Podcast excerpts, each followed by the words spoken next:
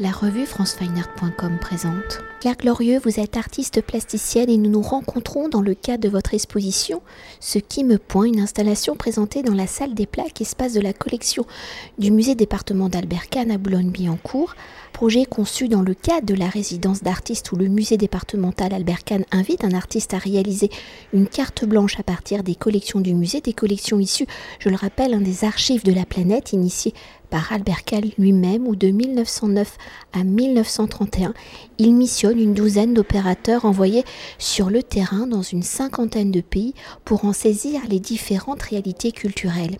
Des archives qui se matérialisent par des autochromes, je le rappelle également, un premier procédé de photographie couleur produit industriellement et par des films en 35 mm sur support en nitrate de cellulose dit film flamme. Alors en tant qu'artiste plasticienne, hein, vous travaillez l'image, principalement la vidéo, vos sujets de réflexion sont axés sur le langage et ses diversités comme le langage sifflé ou non verbal ou encore l'autisme. Alors pour la résidence au musée Albert Kahn, vous avez articulé votre carte blanche sur les notions d'archives et le concept de punctum défini par Roland Barthes. Alors pouvez-vous nous définir justement ce concept et au regard des collections du musée Albert Kahn dans la dimension d'archives, comment le concept de Roland Barthes a-t-il été pour vous une méthodologie de travail, une réflexion sur le choix du titre de l'installation? Alors c'est vrai que j'étais ravie d'avoir euh, cette invitation du musée euh, à m'emparer de la collection pour euh, proposer une œuvre originale et nouvelle, mais j'étais un peu embêtée au départ parce que on a quand même 72 000 images à notre disposition, donc c'est super. Mais voilà très vite je me suis demandé mais comment j'allais sélectionner les images. Et on m'a mis entre les mains ce livre, donc la, la Chambre claire de Roland Barthes. Et étonnamment, alors que je m'appelle Claire et que je me suis beaucoup intéressée à la photographie, que j'ai fait des études d'art, je ne l'avais jamais lu.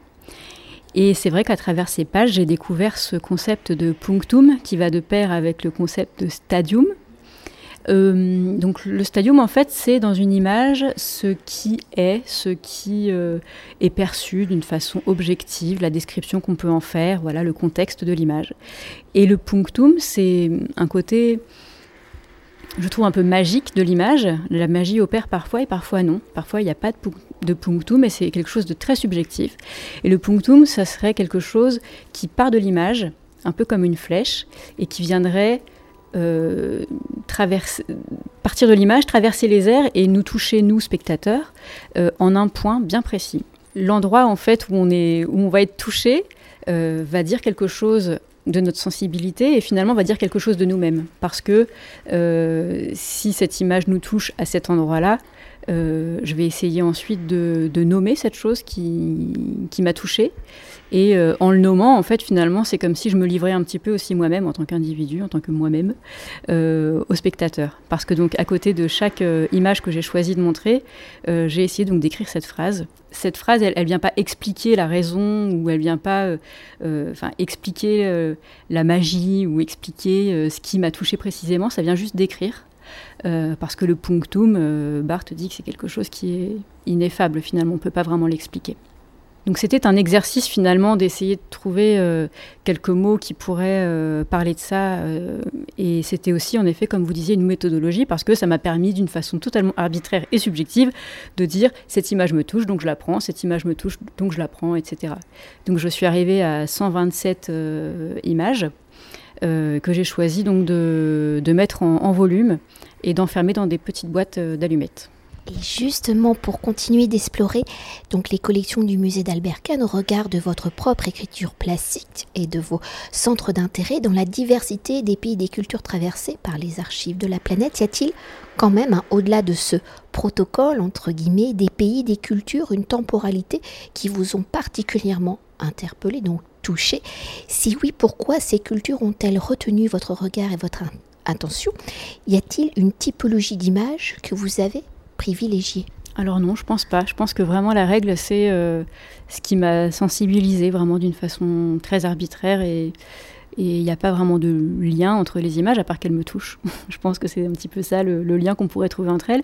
Après, moi, j'ai pas le regard extérieur pour euh, dire euh, que ces images puissent faire partie de la même famille. J'ai essayé d'être assez d'avoir un, spectre assez large, tant des paysages que des portraits, que des, que des monuments. voilà. Et pour poursuivre votre processus de réflexion à travers les archives de la planète, votre travail étant donc une réflexion sur les formes de langage, hein, ces archives étant muettes par vos choix d'images, comment redonnez-vous justement la parole à ces personnages, à ces paysages capturés il y a près au final d'un siècle? Oui, alors je pense que bah, ce procédé là dont j'ai pas encore parlé, qui s'appelle le diorama. Alors diorama, ça veut dire voir à travers. C'est le fait de mettre en boîte euh, des, images et en, en recréant une forme de perspective moi, je suis allée travailler les images individuellement pour aller recréer, par exemple, si on imagine une silhouette euh, devant une montagne, si je vais découper la silhouette euh, pour la placer quelques centimètres en avant par rapport au fond, il va y avoir un trou derrière, là où la silhouette de, la personne va laisser un trou. Donc moi j'ai dû reconstituer derrière chaque euh, forme découpée l'image qu'il y avait derrière. Donc déjà ça c'était un travail de, décollement aussi des sujets et donc quelque part on peut dire ça crée des petits théâtres et quelque part ça peut redonner vie.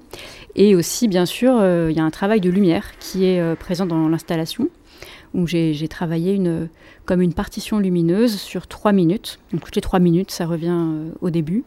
Et en essayant de, faire vivre les images à travers la, lumière. Donc il y a différents procédés. Ça commence avec euh, un scintillement qui ressemble à celui de la bougie, puis ça va allumer des, boîtes euh, d'une façon plus ou moins aléatoire, euh, en essayant de créer des groupes d'images, qui peuvent nous faire nous raconter des histoires. Cette image et celle-ci, qu'est-ce qu'elle pourrait vouloir dire côte à côte la manière un peu de, diptyque ou de triptyque. On a bah là, comme on voit maintenant tout de suite, des battements de cœur. Il y a des moments où il y a des respirations, donc la lumière, toutes les boîtes respirent en même temps. Donc euh, voilà, c'était ma façon à moi de, rendre vivantes ces, images. Et peut-être quand même pour euh, s'attarder sur ces petites phrases hein, qui sont, euh, j'allais dire, collées, enfin en duo avec les images qui vous ont interpellé, est-ce qu'on peut s'attarder sur justement peut-être une ou deux boîtes pour aller plus en profondeur? Mhm. Alors, euh, bah, euh, je sais pas, je vais par exemple là où. Euh, là, ici, on a un homme qui est assis sur, un, sur une chaise et il est dos à un tapis qui est. Enfin, je crois que c'est un tapis ou comme un drapeau, je sais pas, qui est fixé sur le, sur le mur, enfin, sur un, un poteau. Et donc, ce monsieur est habillé avec une grande tunique bleu foncé et euh, derrière lui, le, tissu donc, est bleu foncé aussi, enfin bleu, bleu nuit, mais bleu, un beau bleu. Et puis il y a plein de petits motifs euh, dorés, jaunes ou dorés, on ne sait pas trop, qui sont brodés dessus. Et euh, donc là, par exemple, moi, ce que, en fait, je me dis pas, tiens, qui est cet homme, qu'est-ce qu'il fait là? Je, ne regarde même pas la légende en fait du. Je, regarde rarement la légende de, l'autochrome. Et par contre, je me dis, tiens, ça, ça me plaît parce que on dirait un homme devant une carte du ciel. On dirait un, astronome quoi, euh, qui, qui fait partie de cette immensité. Quoi. C'est un, petit personnage au milieu de l'univers. Et ça, ça me parle. Donc voilà, j'ai écrit juste à côté une carte du ciel. Donc ça donne voilà, un indice sur ce qui a pu me, me plaire. Et juste à côté, on a une femme qui est photographiée donc dans les, studios de bah d'Albert Kahn. Quoi. C'est des, photos qui sont assez redondantes avec un, rideau en velours vert. Et alors elle, elle a une petite chemise et puis elle a quelque chose comme une, comme une petite cravate ou un foulard qui, lui pend au cou. Et euh, je trouvais que c'était assez animé, ça ressemblait à une, belette, donc j'ai appelé ça la petite belette accrochée. Donc c'est vraiment c'est des petites choses qui vont me toucher et que je, vais nommer, comme ça, mais enfin après on n'est pas obligé de lire non plus. Et parfois, la, proximité de, plusieurs phrases peuvent créer des, un peu comme des cadavres exquis, des petites phrases inattendues. Euh, je sais pas, par exemple, euh, si je lis euh, à la suite plusieurs boîtes, ça fait une idée de la perfection, voir l'oiseau, ceux-là ont quelque chose à nous dire. Ou déjà la disparition, un double sourire. Un caillou hors échelle, la chute en solitaire. Voilà, c'est un petit peu comme des, comme des poèmes. Alors vous avez un peu devancé ma prochaine question, mais on va la tourner enfin, un peu différemment. Alors pour évoquer la matérialité justement de qui me point, vous avez fabriqué donc des dioramas à partir de boîtes d'allumettes ou sur un format miniature, pas, pas si miniature que ça, vous mettez en scène des images venues d'autres territoires, d'un autre temps.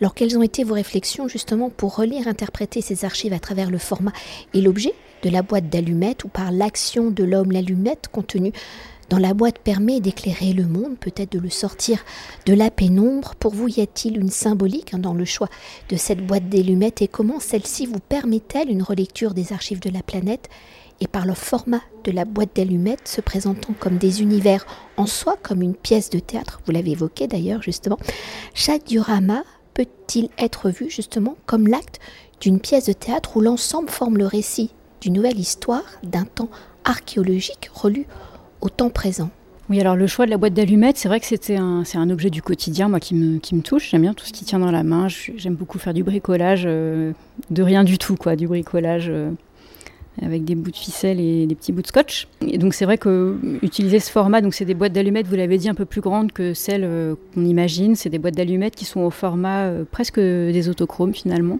ce qui permet une meilleure visibilité et aussi une meilleure capacité de travail parce que je dois vous dire que faire 127 boîtes euh, d'allumettes en diorama, si ça avait été le format classique, c'est je crois la moitié à peu près vraiment très délicat. Donc là, on a quand même une meilleure visibilité. Et alors, euh, la boîte d'allumettes, donc elle me permet déjà d'avoir l'idée d'un couvercle qui, se glisse et qui permet de montrer ou de ne pas montrer. On montre plus ou moins. Alors, c'est à peu près ouvert partout à la même, euh, à la même taille, mais j'avais cette idée peut-être que des boîtes seraient presque à moitié, moitié fermées. On pourrait un peu comme un rideau de, photographie. Et on pourrait imaginer ce qu'il y a derrière, voilà, qu'est-ce qui est montré, qu'est-ce qui est caché. Et puis surtout, bah, la boîte d'allumettes, si on va d'analogie en, analogie, euh, les allumettes, c'est le feu. Et le feu m'intéresse beaucoup dans ce projet puisque, euh, et c'est la, vidéo d'ailleurs qui en parle, le feu c'est à la fois ce qui fait vivre, euh, qui donne la lumière, qui donne la, vie, qui donne la photographie, et c'est à, la fois ce qui détruit, avec notamment les, vous en parliez des, des, pellicules qui sont hautement euh, inflammables et, euh, et voilà et les dioramas aussi les pardon les bah, les dioramas du coup oui sont en papier donc sont fragiles mais même les autochromes voilà sont, sont la, lumière est dangereuse les euh, donc du coup le feu finalement enfin le soleil si on réfléchit voilà. Donc même là ici la lumière en fait des fenêtres qui sont juste derrière je pense qu'elles vont altérer la couleur au fil des mois de, de ma pièce c'est aussi tout ça, c'est ça la vie. Et d'ailleurs, vous pouvez nous dire quelques mots sur ce petit film donc, où vous mettez en scène au final le feu oui, alors c'est une, euh, une, vidéo. Je voulais, je voulais un petit peu matérialiser la boîte d'allumettes euh, vraiment dans son utilité de boîte d'allumettes. Euh, donc j'ai d'abord filmé, bah, pour vous dire le procédé, en fait, j'ai filmé des allumettes qui craquent et puis qui, qui s'allument. Et puis quand l'allumette se consume, une autre allumette vient s'allumer et il y a comme ça un jeu de transmission qui fait un petit peu penser à l'idée du passage de flambeau. Quand on passe le flambeau, quand on se donne les archives et d'une génération en génération, on les garde. Et là, il y a une équipe au musée qui garde tout ça, et puis ensuite ce sera une autre, etc. Donc j'aimais bien cette idée de, passage de, flambeau. Et en fait, euh, c'est une petite histoire rapide en en stop motion, et à la fin, la, boîte d'allumettes prend elle-même feu. Et euh, donc voilà, donc encore une fois, ça parle de ce qui apparaît et ce qui disparaît. Et une dernière question pour continuer avec la matérialité de ce qui me point l'installation étant présentée dans la salle des plaques. Comment avez-vous pensé justement votre installation? Enfin, vous en avez déjà dit quelques mots. Comment votre installation dialogue-t-elle avec les autochromes de la collection qui sont autant de fenêtres sur un monde issu du passé. Enfin, ici, ces autochromes sont plutôt fantomatiques, hein, c'est plus leur boîte euh, d'origine qui sont présentes. Et à travers votre installation, comment métamorphosez-vous justement la notion d'archive? Comment celle-ci devient-elle un temps présent? Vous parliez un petit peu de la scénographie déjà au niveau de la salle. J'ai pensé une table tout en longueur en fait qui, permet la déambulation et en même temps voilà qui, invite les gens à aller tout au fond jusqu'à la vidéo. Quand on est face comme ça à ces images là où on est, ça fait dos, enfin, on, fait face aux, aux, boîtes qui sont dans les étagères et je trouve que ça va très bien ensemble quoi. C'est c'est très bien rangé derrière et c'est un peu plus le bazar devant. Et euh, il y a quelque chose de foisonnant comme ça, mais qui vient, qui vient répondre. Et je trouve que c'est, euh, je pense qu'on comprend en fait que c'est comme, euh, même s'il n'y a pas d'autochrome dans les boîtes derrière, on comprend que c'est quand même ça qu'on a sorti et qu'on a mis, a, qu'on a posé devant, quoi. Qu'on, voilà, qu'on...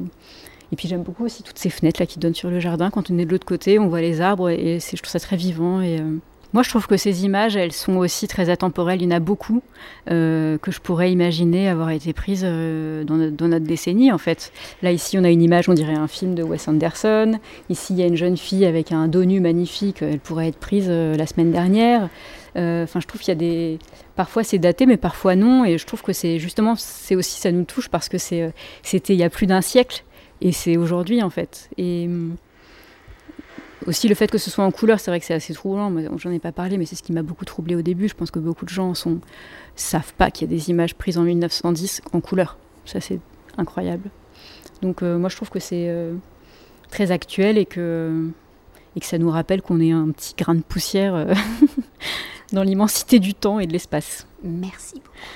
Il va de rien. Cet entretien a été réalisé par franceweiner.com.